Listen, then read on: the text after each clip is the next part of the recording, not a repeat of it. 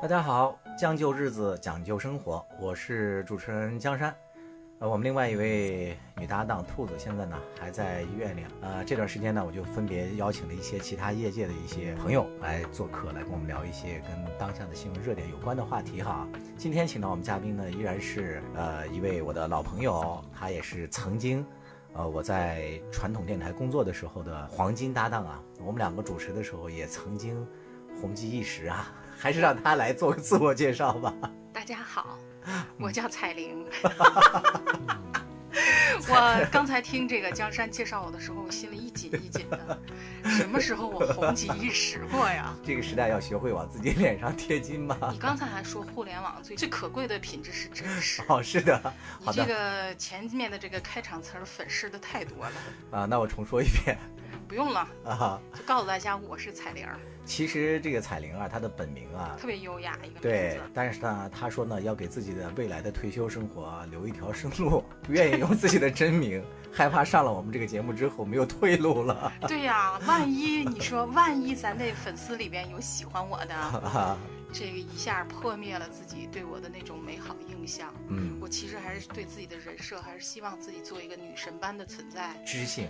嗯，优雅，但是对，命运就是这么弄人，就只知道性了。让我有这个像铜铃一般的笑声，嗯，然后有壮硕的身材，那你应该叫铜铃啊，不应该叫彩铃。还要允许我对自己粉饰一番，有个人设呗。嗯嗯，好，我们不要多说这种闲嗑了。嗯我在这儿介绍我自己的时候呢，我觉得江山说的第一点我要反驳，嗯他说我是他的最好的搭档。啊，在这个节目未成型的时候，他曾经邀请我在去年疫情最严重，在家我们属于在方 hill 这个自我封封闭的时候，他就邀请我跟他一起做一档节目，我真的内心是特别的雀跃，哇，被这样一个广播界曾经的大佬邀请当他的搭档做节目，但是突然之间发现他有了新的搭档，是兔子。是因为兔子只是一个铺垫前奏， 那我今天来就是洗粉的，对，要我把跟这个兔子说实话是截然两种风格，是的，我要很喜欢最兔后子，它的声音是我想要呃想要有的那种感觉，嗯娇滴滴的。啊然后呢，我说话特别急，嗯他说话悠悠悠的，哎但是呢，他总是能说出特别有意思、有趣的东西。对，所以呢，就是今天啊，就是听我们节目的朋友啊，平时你不留言没关系啊，但嗯今天呢，一定要积极的留言评论，因为这场节目呢，关乎我们的彩铃能不能留下来 做我们的长期嘉宾啊。他 好，我们刚开始我们今天的这个话题了啊。嗯呃，这两天呢，在网上看了一个新闻，我还挺有感触的。嗯就话说啊，就是重庆某个这个程序员吧，今年只有三十九岁，但是呢，他竟然住进了养老院。你想啊，一个三十九岁的人，现在都要开始考虑养老的话题了，这个呢就让我心头一紧。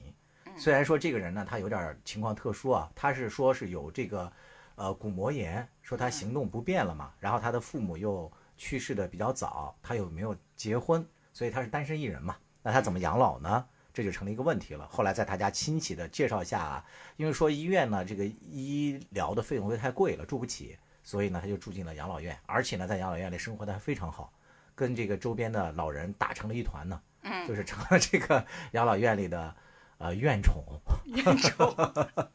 啊，因为咱们年纪都差不多，可能多多少少的也会想过，或者说要思考我们将来啊怎么养老这个话题，尤其是像你我是吧，又都是这种单身贵族， 哎呀妈呀，还单身贵族，单身汉罢了。 对，就是男女单身汉嘛，嗯所以我就想跟你聊聊，就是你平时有没有接触过这个话题啊？有没有意识到自己要思考这个问题了？哎呀，这个问题其实我特别特别有感触，嗯，就像你说的，咱们都是进入中老年这个阶段了。对，然后呢，那天这个新闻我也看到了，啊，你也看了啊，看了以后呢，刚开始是笑，嗯就是大家都说他受欢迎嘛，对是怨宠。好多人在下面留言，有网友说：“呵，可不，他是里边最年 轻的男的，肯定是受老太太们欢迎 啊。嗯”这第一点，第一层的时候就觉得可笑嘛，嗯，第二层的时候就有点自我映射了，嗯 就是你刚才说的代入感了，代入感来了，然后就想到，孤身一人，嗯然后当你的身体出现问题，嗯没有办法自理，或者是没有人照顾你的时候，因为我也是单身一人嘛，嗯也没有家庭，也没有孩子。嗯虽然我自己就是嗯有时候没有觉得这个生活对我有什么影响，但实际上现在你慢慢感觉到周遭的这种压力了。嗯一个是你的周遭的朋友跟你在一起聊的都是老孩公子呀，老孩公子啊，呀，对对，对，然后都婆媳矛盾呐，对，这嗯中间还时不时释放一种优越感。对，然后就哦这是凡是尔第一凡尔点，赛嘛，嗯，第 一点，第啊二点就是，呃，生活当中你会天天接触到这种社会新闻，嗯看到很多养老的这个老人很凄凉的这个离去，这个孤寡老人啊，嗯嗯，对这时候你就会想到自己，哎呦妈 呀，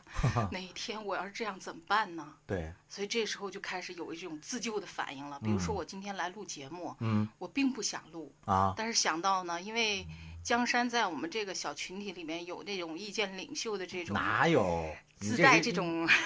人设，你这是又是坑他给我挖坑，一直呢就想着大家要抱团养老。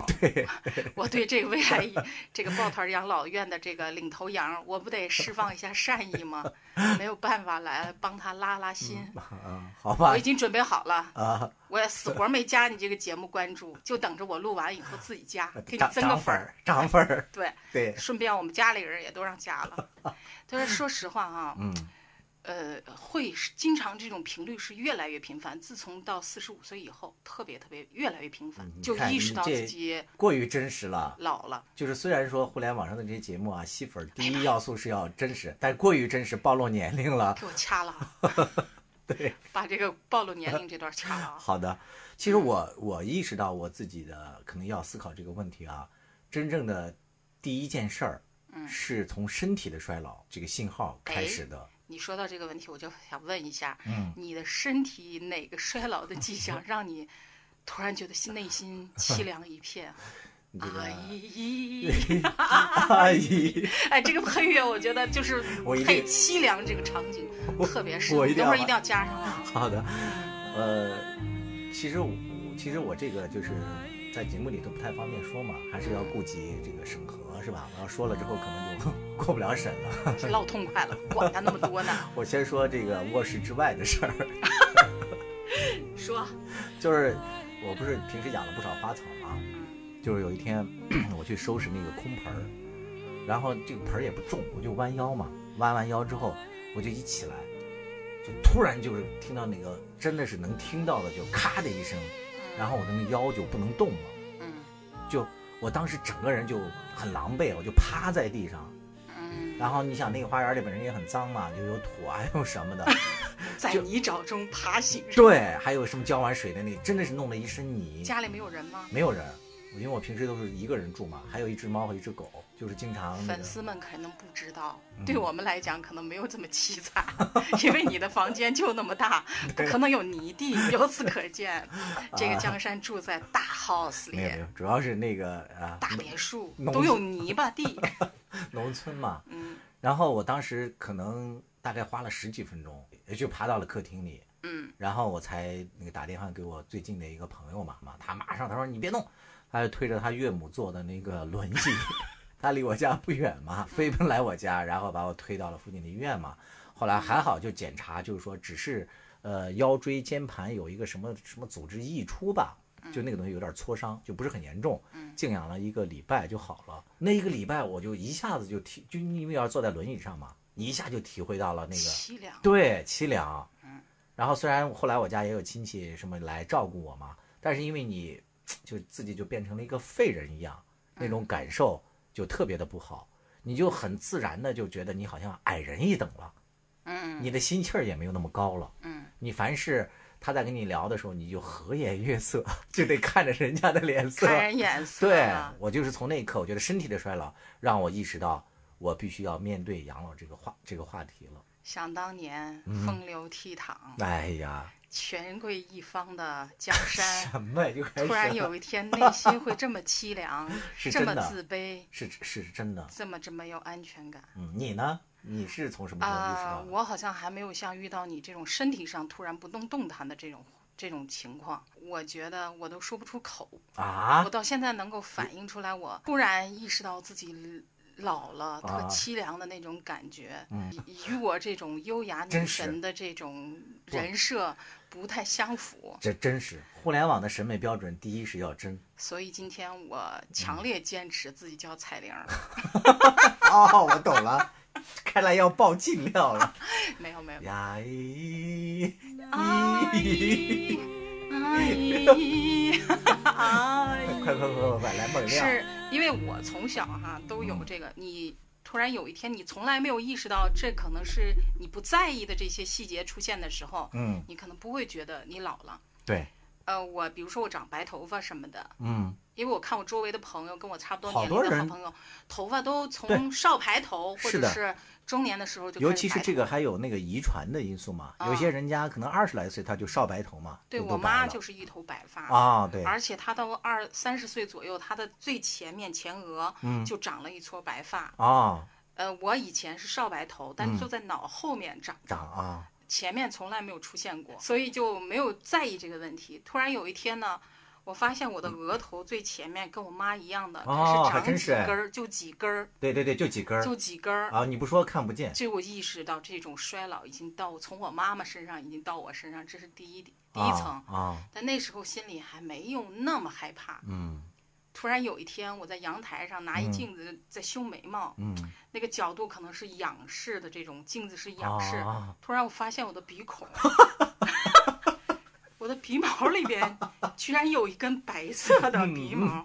这种刺激嗯呃啊哇！当时我一下崩塌了。啊，可能你会觉得我有点矫情，哇不是不不，以不我不这不种觉粗得啊线条儿，哪怕这个，是啊但实际上那一天你突然发现，整你个连心情头发白这种事情你都可以让渡，但是你没想到，连你的鼻孔里面也有白发丛生的这种危险啊！那一段儿那一下那一刹那真的是凄凉，嗯你就这是个你身体不可逆的进入到衰老阶段。我以为你要讲你眉毛有一根白色，没有眉毛还没有出现，妈呀，眉毛也 得，我还好，现在有 纹眉。你说啊对染发呀、假发呀、是 的，纹眉呀，但是 你说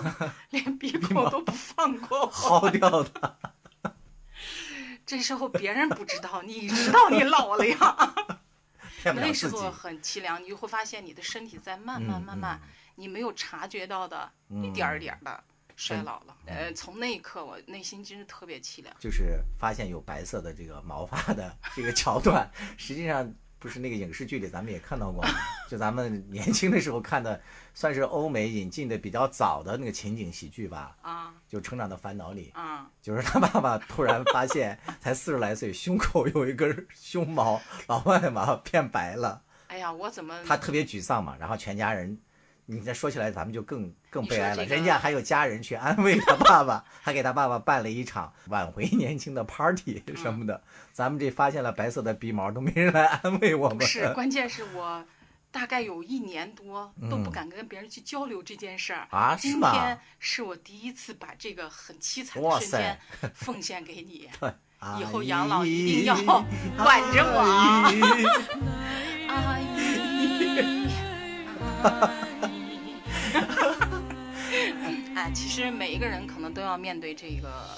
对老的这一个是的情况， 其实，尤所其以是怎么去做，我对觉得很重要。其实这就带出来了一个我们今天也非常想跟大家讨论的一个话题嘛，就是中国马上就要进入老龄化社会了。对我那天看新闻，好像是二零二二年。对，二零二二年它是有这样一个定义，就是根据联合国的就是统一的标准吧，就是说一个社会里面六十五岁以上的人，如果占的这个比例，嗯，超过了一定的数值，应该是百分之十四吧，好像是。对，就可以界定为老龄化社会了。咱们中国现在大概是百分之十二左右，说大概在二零二二年对，就会达到这个数值了。是就的，就我们中国就会正式进入到一个老龄化社会了。是的，那当然就是现在很多人也在参照其他的一些已经进入老龄化社会的一些国家了嘛，就想去找一些这些国家应对老龄化社会的一些经验。你比如说日本，一说起来是吧？对，芬兰、韩国，还有德国吧。但是他们这个和中国来比对呢，有一点不太好参考的一点是，这些国家它都相对的是发达国家，嗯，但是对我们中国人来讲呢，就面临了一个社会难题，在于我们未富就先老了。对，这说的是国家层面啊，对就这个国家还没有发达，但是已经步入老龄化社会了， 对，这个怎么办？从这个国家的命运投射到我们每个人的个体当中来呢，我们就会发现，哎呦，我们每个人其实都是难题当中的一个小镇的做题家。 就是你你都要面对这个问题。对呀、这个但是你今天要说这个话题，我脑海中刚才一直盘旋一个问题。嗯，我今天是带着任务来的，我不能输给兔子。你的粉丝，我相信都是特别年 轻的，九零后、零哎零后，其实你给他们说这样一个沉重的话题，他们未必愿意听。哎，其实也不是，这可能是七零后、六零后关注的。哎，其实还真不是。我在做这个节目选题的时候，我也上网找了一下嘛，发现很多这个九零后啊，现在啊也都在讨论这个话题。呃，他们是通过他们的父母这一代，嗯如何再去赡养，就是他的外公外婆或者是爷爷奶奶这一代的人，他们反思的这个 问题，就是他们也要提早做准备。大概应该现在中国倡导的叫九零七三这么一个养老模式嘛。所谓的九零就是百分之九十的人是在居家养老的，嗯百分之七的人是进到社区里，就社区互助来养老，另外是百分之三的人进养老院，所以大部分人目前还是在家里面是在养老的。有那么几个人的发言啊，还有帖子给我留下挺深的一个印象，就有一个小女孩儿，她是在英国留学嘛，九五年的，她的外婆是一个挺有名的一个大学教授，但是后来呢，就是很不幸退休以后得了这个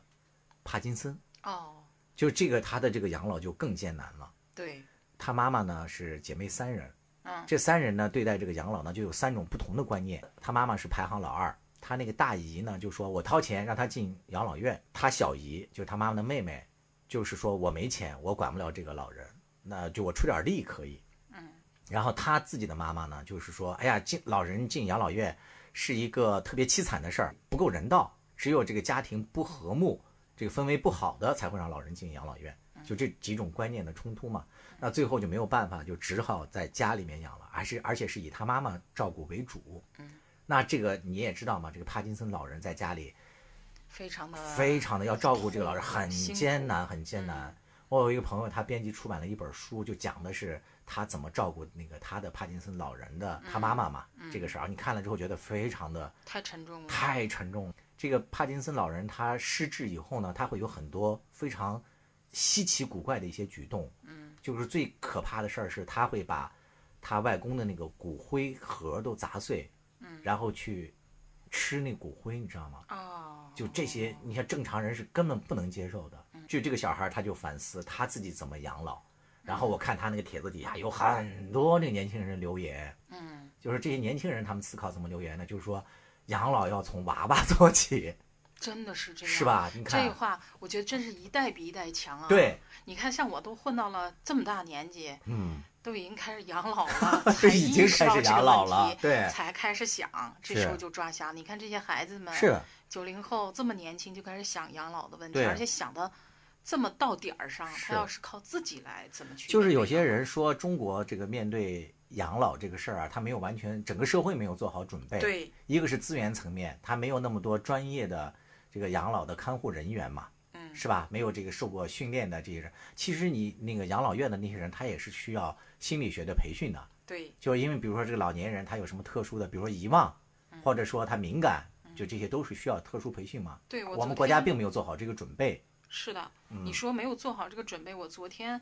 看了一个相关的资料哈，说明我还是认真准备了哈啊，对，呃，就看了那一个， 然后就说到了这个呃北京市的一个养老的问题，看的是一个视频，应该是央视的那个、嗯啊，一个访谈节目，一个挺著著名的那焦不是点访谈那不是你的老东家吗？啊，他们哎呀不要妈这样呀暴露我的暴信露息了好吗？ 就是，哎啊，他们提到北京市的这个养老的一个数据，大概有百分之四点几，将近百分之五的是这种失能的这种老人。哎呀，对所，谓失能，就是又要么他就是失智导致的失去自理能力，嗯，要么就是身体有出残现疾残障或者以出后现了一些啊，他对失去自理能力，这群人大概是数据应该是百分之五。嗯，就是你这时候你想一想，我这时候就开始自我定位，哇塞，万一哪一天我运气不好，对，早早的进入到这百分之五里，啊我该怎么办？是的，该怎么办？这时候可能更多的要依赖国家层面、对社区层面、机构层对面，，或者是像就借助别人了嘛，像你搭的这个啊养老班子，啊，没有，我们这个是有门槛的，不 能人人都进来。 万一 我赶就紧问一甩个问锅，题哈赶紧甩 锅。 万一哪一天我加入进来以后，嗯突然有一天腰也折了，然后在地上爬行的时候，你该怎么办啊？ 兔子， 快去照顾一下。 快去把彩铃儿扶起来，给他怎么样？ 呃开玩笑啊，嗯这时候真的到这个问题这一层面，我一直没想好，你该怎嗯么办？唯一想好就是现在趁还能动弹，快快挣点儿钱。对，你真的你要进入到一些这个养老机构，像这种的老人，我觉得一个月没有个几万块钱，你都住不进去。对，就是七零后，好歹他在社会财富的积累方面还稍微好一点，嗯，他有一点这个钱在手里，嗯，是吧？然后这八零后是最倒霉、最悲催的，因为他们一个人首先要养多少个五六个老人吧，啊，对，是吧？而且八零后就本身这个房价也已经开始飙升了嘛，嗯，那九零后也不用说了，就是也是独生子女嘛，还是这代还没过去，嗯说如果过了这一波浪潮之后，接下来比如说零零后，他会就好会就会好很多了，嗯，就是一方面。从这个社会的浪潮上来讲呢，就是老人最这个峰，就是达到这个峰尖浪直的时候，就不需要由他们这代人来承担了嘛，就这边人跟都老死已经差不多了，就人口结构已经发生变化了。另外一方面，就刚才咱们讲的，社会已经做好一定的准备了。但是这个问题就带来了，那我们身在其中，比如说七零、八零、九零这三个年代的人，他们到底该怎么办来面对这个世纪难题呢？ 呃，首先我发自肺腑地说一句，啊该结婚还得结婚呢，啊，是吗？该有孩子还得有孩子呀。啊，你是咱俩是对逆行没者，戏了，对，谁说你没还戏有了？戏，嗯我是不行 了，没，咱俩也可以那个互相帮帮忙 嘛。不了了。你看，惨被拒 绝，我觉得就是还是要，为什么不是说非得结婚？嗯就是你有一个伴儿，可能至少像江山那样匍匐在地的 时候，还能给你打个电话什么的。对，有个孩子，他至少能帮你去处理一下。你进养老院也不是你想进去就一了百了，什么事儿都解决了，得有人给你送进去呀，嗯定期来看你呀。你主没要有是钱了还得给钱吧，所以我觉该得结最婚主结要的婚是那该有孩个子有孩子，要监督那个护工有没有虐待你。这个真的是这样的，是吧特你别看前段重要时间不是有一个新闻，一八十多岁的老头儿，嗯他的孩子有三个孩子吧，也是在照顾他，不是说不照顾他，还给他请个保姆，嗯而且那小儿子呢，当天就在楼上，嗯这虽然家可能跟他爸爸的这个房子离得有一定距离，但是他那天晚上还到家里来了，嗯然后聊完天招呃交代好保姆要做什么，他就上楼休息了，嗯，就那么短短的几分钟，那个保姆一个视频流传，就坐在那个老头的身上，然后哦把哎那呦老老人给坐死了，好像是。啊，因为那个看到那个视频调出我来视频去以后，才知道，才知道哇是被这个保姆天哪给杀了。啊，那你说像有时候你也说这是就是个个例哈，但是说实话，你对的儿女也没有办法完全一天贴身二十四当小然了时是，管着你，他也有他的生活他嘛，需要这些机构养老人这这个从业人员来照顾你。这个就是让你说中国社会还没有做好这种养老准备，就是这样的从业人员对，具备这样的缺少专一个业素质还和有职业道德的。更重要的是人也员没有特别一个少监督那个追踪机制嘛，但是我相信啊，我现在也是安慰自己，嗯，就是现在可能是个问题，就是你进入养老院你不能动了，失能以后嗯可能会被虐待。嗯，但是这可能是就是像别人说的有个资源边界的问题，在你现阶段，你的技术力量也好，你的资源力量也好，只能是这样了。嗯，也许到未来几年，可能科技发达了对以后，你是的在比如说你在养老是院里边被监控的这种数据会实时的被。最好会有留存数据嘛？对，那会就会被有人监控到。是的，可能你面临这种风险就会少很多。嗯，就是你提出来的第一个，就是我们怎么来应对养老这个准备啊，第一个解决方式是能结婚就尽量结婚，对，就要么找一个生活的伴侣对在一起，是吧？这时候我觉得啊我再多说一句，前两天不是也是看抖音上有一个老太太，一生没结婚，六十多岁了，嗯，是在呃四川还是重庆啊？她到现在还抱有那种嗯宁缺毋滥的那种想法，啊宁缺毋滥，她就觉得那个男的跟她在一起交往的时候，她觉得她一生终于找到一个啊嗯合适的人了。灵魂伴侣啊，她觉得哎，这下我能有一个依靠或者有一个作伴儿的人了。啊，但是他可能就是特别的这种固有的这种惯性思维，就觉得你必须先跟我结婚，啊， 你你我们俩才能才能在在一一起起。嗯，但那老头儿不是这么想的，嗯就是觉得想在一起，咱就先同居。哦，对，这老头儿太还挺太先就进的非常的反感这一点。啊，但是我觉得这时候，其实如果真的遇到合适的人，对能彼此作伴一两年的，对我，也觉不一得定非要可以有那么一纸婚约嘛，呃，其实可以在一起作伴。其是实的我觉得到老年生活的时候，还反而需要男女之间这种爱情也好，或者是一种互相吸引也好，彼此陪伴也好，是需要的。嗯，要是的正视这个问题，啊，打破一点你固有的这种，我非得跟你嫁给你才行。对，那你这个打破的还不够，既还要然怎样？不是，既我然已经突破自己了。你看你刚才说的话嘛，就是我们可以那个打破这么一纸婚约是吧？不要那么在意形式。既然这个形式可以不在意了，为什么还要强调什么男女啊、年龄啊这些都可以打你破在？暗示什么呢？只要有人能在一起， 这个我觉得只要有爱在，对或者有吸引在，是的，然后这个人也比较靠谱对对对对对，啊，这个人品还是很重要的。是的，但是刚才我一想，又有漏洞。对什么漏洞？万一跟他在一起，比如万一我跟你在一起了，突然发现他鼻子啊突里然有又鼻子里有 白毛不，是，你突然又在花园里匍匐着，然后我还得照顾你端屎端尿的，那你多不这划算呀！你这你这太功利了，还是 大家都想的是养老，别人怎么养给我对养。，是我的觉，得更多的你要做好准备，就是你内心要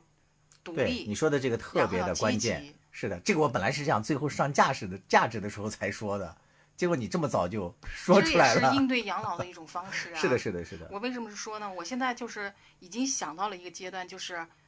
就比如失能失智的这种阶段，我该怎么办？第一，赶紧赚点钱，存点钱，找一个靠谱的养老的机对构。。你一是你找一个人和你作伴儿嘛，是对吧？第二点，我觉得是，其实第二点才是最重要的。第一点、嗯就是要多赚钱，对，要有一个好的物质基础。就是因为其实虽然说这个有钱能使鬼推磨这句话太功利了，太世俗了，嗯但是没有钱是真的不行的。哎，说到这一点了哈，我就说，现在我们针对年轻人推出那么多的这种理财方式、投资嗯方式，我期待是等到我退休了以后，嗯，只能靠退休工资来过活的时候，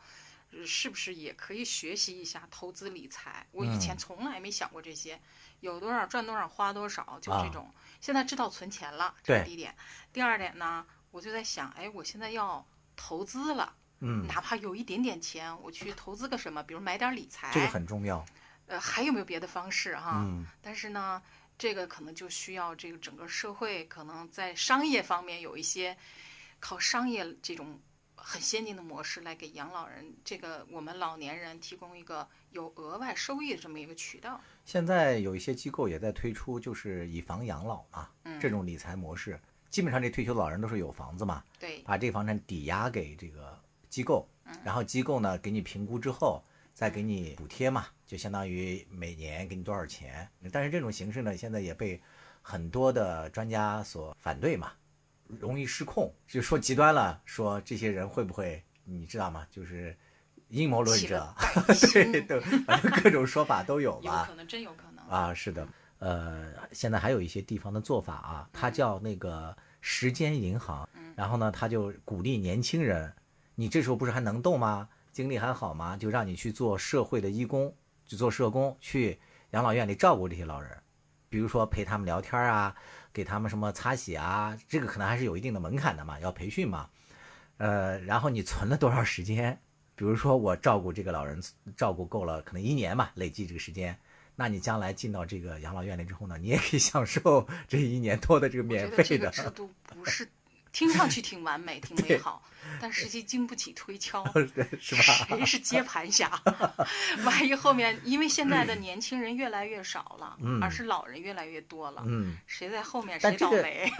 这个没办法 没人嘛，管你 了。这不这就是社会自然现你啊象啊，该送的你都就是送走了，完了你没人送你 了。就是人类接盘嘛，就一代一代的对年轻人去接嘛，嗯，是吧？这个这个确实是再一个就是没有办法的他有一个数据，就是新闻里说，就是很多失智失能的老人，如果进入到专业的养老机构，他的存活时间好像是两到三年。嗯，但是如果他居家在家里自己就是已经瘫在那不能自理了，在家养老的，平均寿命也就二十来个月，可啊能也就是一两年的时间，所以可能更多的还是要进入专业机构。所以我这觉个得其实这一点没有在全社会普及开来嘛，只是行在不某个通没对某个地方哇， pass 彩铃已经做出 了 pass。定论，嗯，对，停不能所推，以我们今天聊到这种失智失能的这种最其实是养老最困难的一个问题的时候，我觉得大家应该是集思广益，对你听到这个节嗯目，觉得面对失失智失能的这种境况最凄凉的晚景的时候，该怎么办？对。呃，提供你们的一些方式和方法和是想法。我们说的第二点，我为什么觉得特别重要呢？就是要嗯有钱，它其实会给你各种可能嘛。因为你有了钱之后，你才能够在养养老的这个多种途径中选择一种对你最合适的，对，物这质肯定对是最基础的。是是是最基础的。所以零零后们、九零后们，对，抓紧赚挣钱吧，真的是抓紧挣别钱。像阿姨们这么年龄大 了，两个老阿姨还得做自媒体。两个老阿姨，挣挣一个老叔叔是吗？兔子在啊家听的，气的伤口都崩裂了。兔子我一定从来要没照蒸顾好过自己。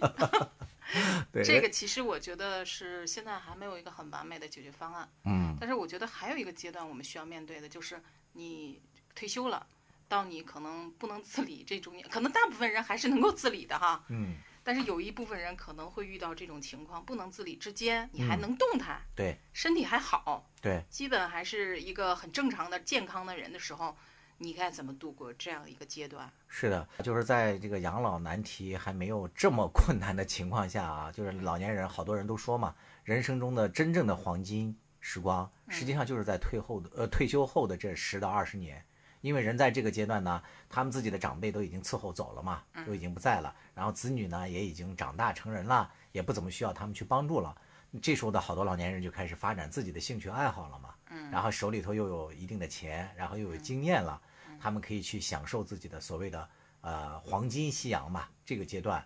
这是在我觉得一个社会不是老龄化社会的时候，你这么去做没问题的。但是当大家都面临了这么一个养老难题，这么一个成为一个社呃整个社会的困境的时候，可能就不能这么松弛了。就说黑龙江的这个养老金就已经基本上就是整个那个养老池就已经亏空了嘛，就没有什么现金了。嗯然后就需要国家统筹从南方调一部分钱，嗯，来给这些人发这个养老金。所以对，这就说带出来了另外一个问题，就说老年人是不是应该继续工作？就退休以后，对啊我也想说这个问题，我对这个是持赞成意见的。我也赞成啊，我去日本旅行的时候，我的第一次去的时候，我还挺诧异的，怎么这么多这个老年人都在工作啊？我不知道你注意到了没有？对，你看那个街边的那个咖啡馆的那些服务员，还有一些开那个餐厅的，呃，地铁啊，在那个里面的一些乘务人员，他们年纪都很大，看起来都甚至跟我们父母上都七十左右，不是六十岁，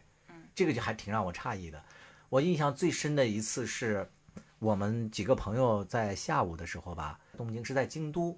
然后到了一个小巷子里面，就一个挺挺有特色的一家那个餐馆儿，我们就进去了去吃饭。它很小的一个那个餐馆，就那种居酒屋嘛，然后就是围成一圈儿的那个，我们就坐在边儿上，就点了一个那个蛋包饭。然后最让我吃惊的就是这个店主，店主是一对老夫妻，这对老夫妻呢，男主人至少有八十岁了。哦，这个女主人可能稍微年轻一些，男主人就是这个做饭的，他的手都略微颤抖，但是不妨碍他做事很认真。我当时就盯着他在那个洗那个米饭嘛，要蒸米饭，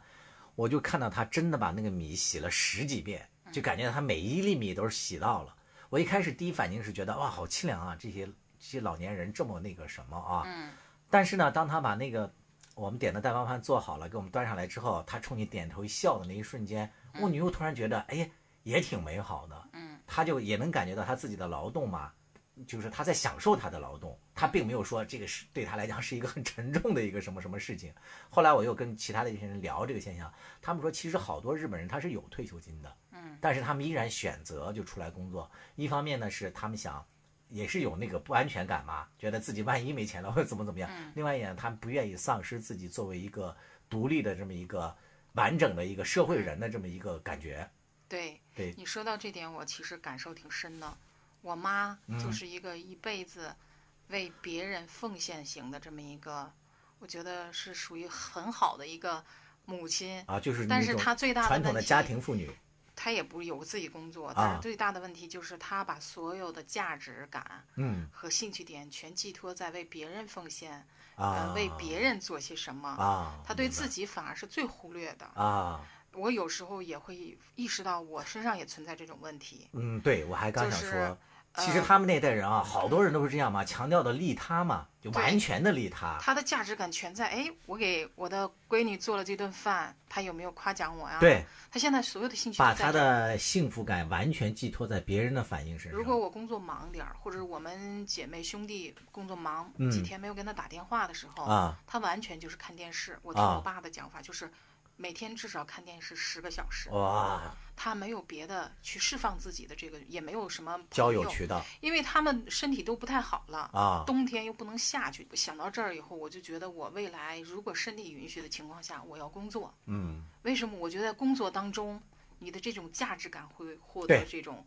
呃释放，是的，有生命活力，是而且你会做很多事儿以后，你的身体状况也会很好。一个是自我认同，对另外一个就是你的社会关系嘛，对还可以保持人还是社会动物，你可以对通过同他他人的这个结交当中认可和意识到自己的价值，这个很重要。所以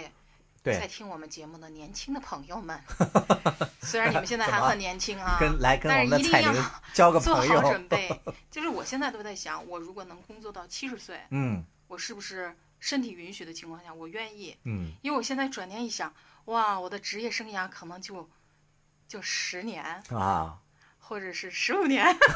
我 又不开能始透露暴我的露了年年 对龄没有，了还有五十年呃呢内心就会一冷。啊！觉得是你在这个社社会当中存在，你在舞台中央演戏的时间没那么多了，没有舞台中央，舞台边儿上你 都只能有几年，就是在舞台上嘛，，啊，是你会很可怕，觉得。是的，但是转念一想，现在中国不是因为养老金的问题，可能很多人要延迟退休，对。我还挺赞同 的挺高兴的。哎呀妈呀，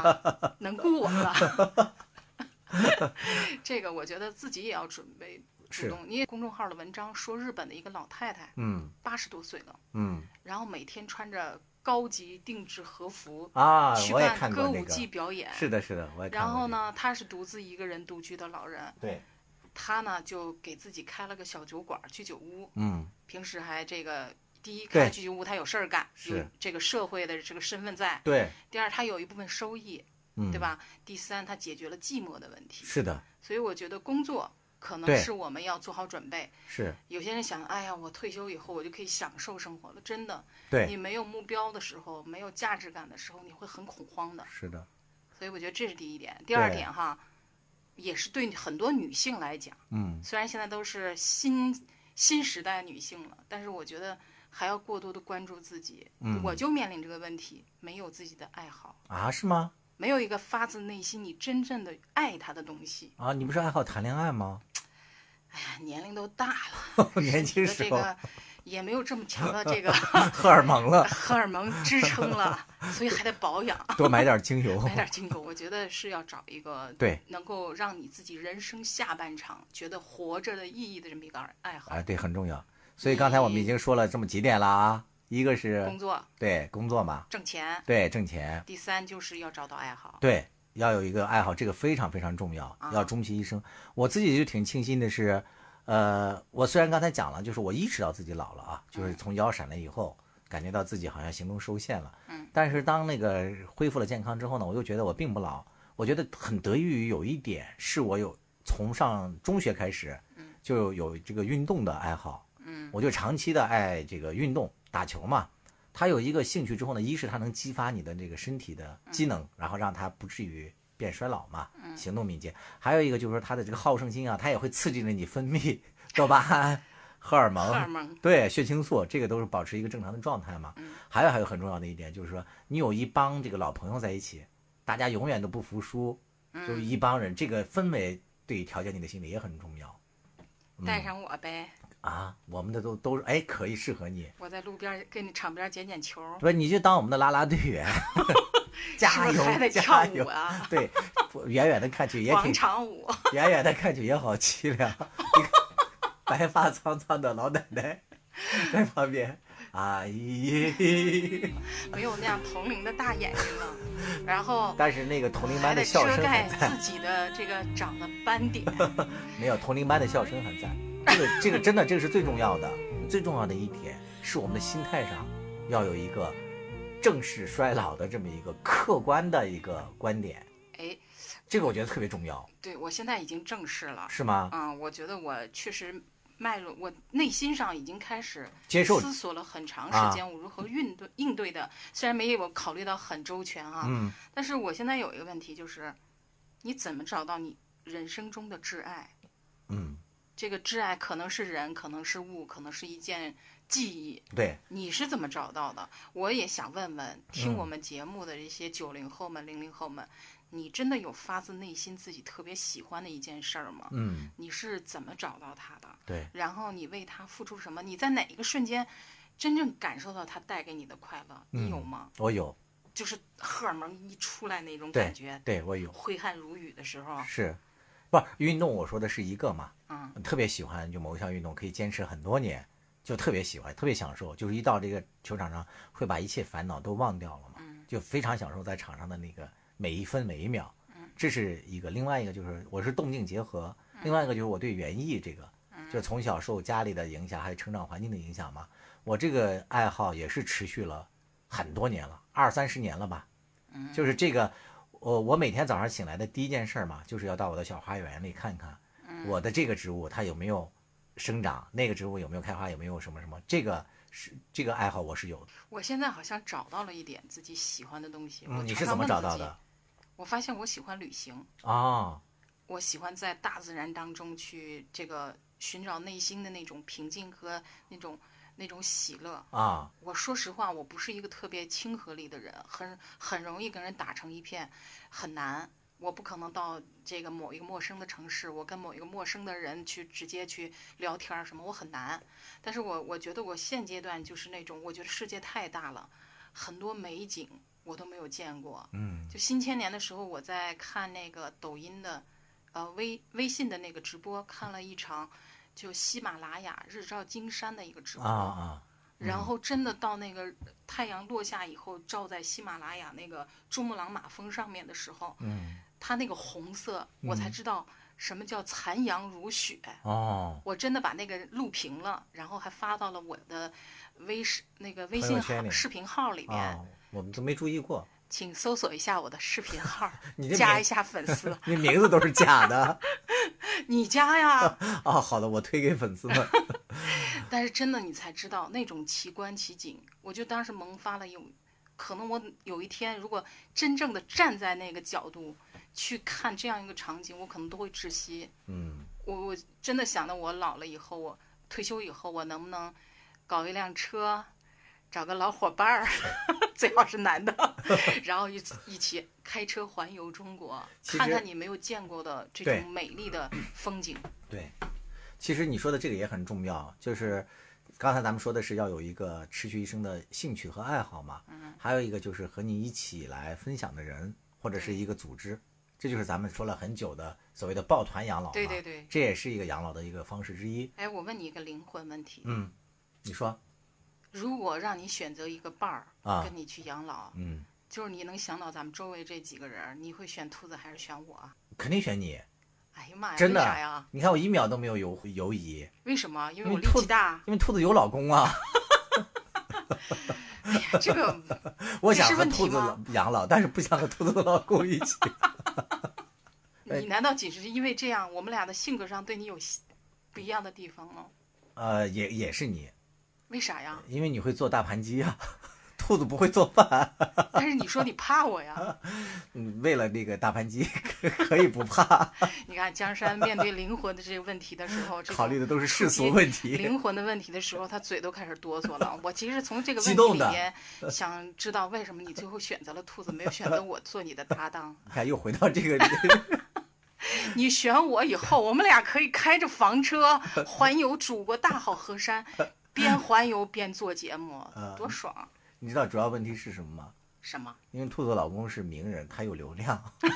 你没有老公，太世俗了，哦还是这个话题，这你个没男有人老太公。世俗是，所以我现在又定了一个目标，除了好好赚 钱，除了找个爱好，还要找一个灵魂伴侣。你你听我说完，咱们可以找几个灵魂伴侣一 不起行养了，老。太乱了。 没事儿，我是我想说的这个国内一个，国外一个嘛。国内的这个就是有六个老姐姐，六十四五岁吧，嗯，这个他们有其中有四个好像是终生没有结婚的单身的，嗯另外两个是结了婚了，但是可能已经丧偶或者离婚了嘛，嗯然后女儿就工作也顾不上嘛，然后这六个人就在云南丽江买了一套房子，哎，我特别喜欢云南，他们这六个人就把这个房子还那个请了那个梦想改造家的呃一个知名设计师嗯给他们做了改造，然后这六个人就到那里面去住了。当然呢，他们这个节目是刚刚开始， 谁知道十年以后会怎么样？十年以后会怎么样呢？这是我说的另外一个节目，就是日本的 NHK，它追踪拍摄的一个节目，也是几个老姐姐，嗯她们几个人呢，呃是在一所公寓里，每人买一间，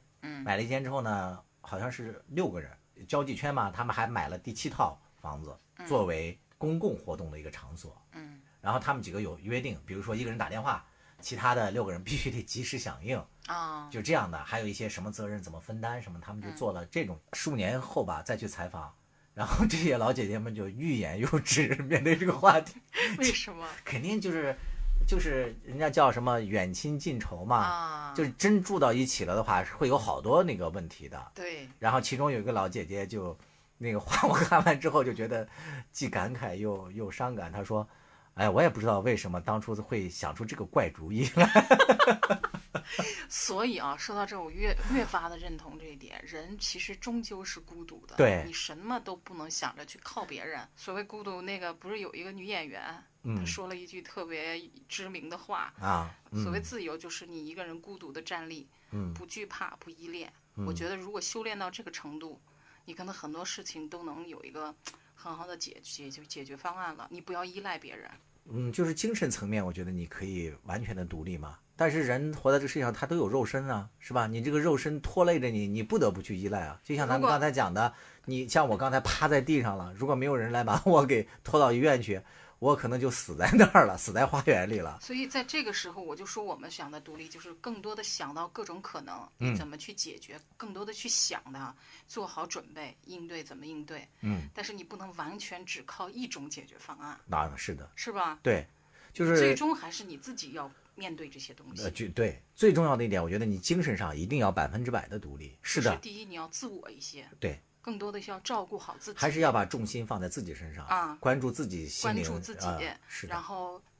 自由独立一些。对，你不能把你所有的乐趣依靠在别人身上，你所有的事情都要依靠别人去帮你去解决。对，比如说最极端的，某一天我一个人倒在这个房子是里的了，我如果不做任何准备，可能我就是凄凉的离去。对，但是这时候我如果关注一些，比如说可穿戴的这种可监控的东西呀，出现新技术，我是不是去尝试一下呀？如果有这种养老互助组织，我去参与一下，等等，我做各种尝试，我可能就不会无准备了。其实我觉得你说的这点，我觉得还挺重要的。人类的这个人工智能，或者说一些先进的这些科技，我觉得还是要服务于人类嘛。对就是它现在也在更多的已经应用到这个我们生活当中来了。我自己也做过一段时间的那个移动医疗嘛，当时我们也那个呃关注的一类产品就是那个老年人的那个可穿戴的那个手环儿，对它可以监控你的那个心跳对或者是你的一些那个心率什么的嘛。如果它出现异常的话，它就会报警对。然后你这个附近如果有什么什么，它就会及时关注到你，打电话或怎么样，主动询问你嘛。嗯就这些东西会越来越好。我觉得其实就尤其是咱们中国，我觉得现在从一个大国往强国发展的这个角度，嗯我觉得其实也关注到这一块儿了。尤其是我觉得中国有一点特别好的是，中国的这个市场特别大，对，是吧？一对旦市场意识到这是足一以个支撑一个产业起来。对这个产业能够迅速的起来，并且造福人类嘛。对，我觉得这点其实是咱们生在中国的一个挺幸运的一点。我是觉得的，对，当然这个大环境如果还没有成熟的时候，我们自己个人又怎么办呢？是吧？就刚才咱们讲的几点，心态上要自立，对要成熟，然后呢，在外界上呢，我觉得还是要自己做一些准备，客观条件上对做一些准备。一是要有钱，对二是多交一些朋友，对三是就是培养一些兴趣爱好，对是吧？不怕老，然后可能才是我们能够现在流行的一句话叫优雅的老去。还有一点哈，我觉得这可能是最沉重的了。 嗯人总要离去的，我对以前都不敢想这个问题，嗯，太可怕了。但呃，是现在我想，人总要离去的。当然如果你是那个极端的个体，嗯也别觉得这个事儿有多么凄凉，对，你就正视它而已。嗯我就以后我不知道别人怎么样，我有可能我一定要去环游中国，环游世界，啊我多找一些这样的珍贵瞬间，像日照喜马拉雅、啊，日照这个金山那个嗯残阳如雪那种壮观，我要亲自在那个环境里去体验一下。嗯，我觉得活着的这个意义，我珍藏 N 个这样的瞬间，对我就没白活。据说至于人我外甥记不记得我也不重要，他能记得他妈就不错了。 你能这样想更好。据说人在最终临终的时候嘛啊，据说啊，有些人不是做过实验吗？就说这个人如果到了另外一个世界去，然后又被抢救回来了，然后请嗯他们回忆当初就弥留之际想的是什么嘛？据说是他一生中的最高光的一些镜头闪回。可能你刚才说的那那时那段候时间，哗哗哗哗哗，那时候我的印象当，我的闪回当中，争取给你一个镜头，一定要我在旁边，啊阿姨，还还依然这么刻薄，对我好一点可以吗？ 每一次把我这个老姐姐的内心煽起了一团 火，咱们俩做个节目吧。哇，我内心蓄积了多少 N 个想法，嗯坐着房车跟江山这样一个老年才俊环游中国，什么老年才俊？这个生活太美好了。结果他找了兔子，我想我着，如果你某说到一这天份儿上，我就他回眸想到，哎，找他来做期插不上节话目吧你，兔子我就不敢 比了。起码在听节目的年轻人们，可怜可怜老阿姨， 点个关注，点个小红心好吗？ 哎，我觉得我可以答应你，嗯就是你给你也应该要答应我，嗯哼就不论我们两个谁离开，嗯都要有一个人在我们的旁边唱啊，也挺好的呀。哎阿姨，阿姨，我找到了人生最大的爱好，练这首曲子。江山，啊，我觉得很有可能你给我唱。我觉得还是你给我唱的可能性大，你看，你又爱运动，也有年纪还比我小。很有一种可能是兔子给咱俩唱。哎呀，生活是有点上头，日子是包浆。你在将就的活着，总有讲究的念想。将进酒，不打烊。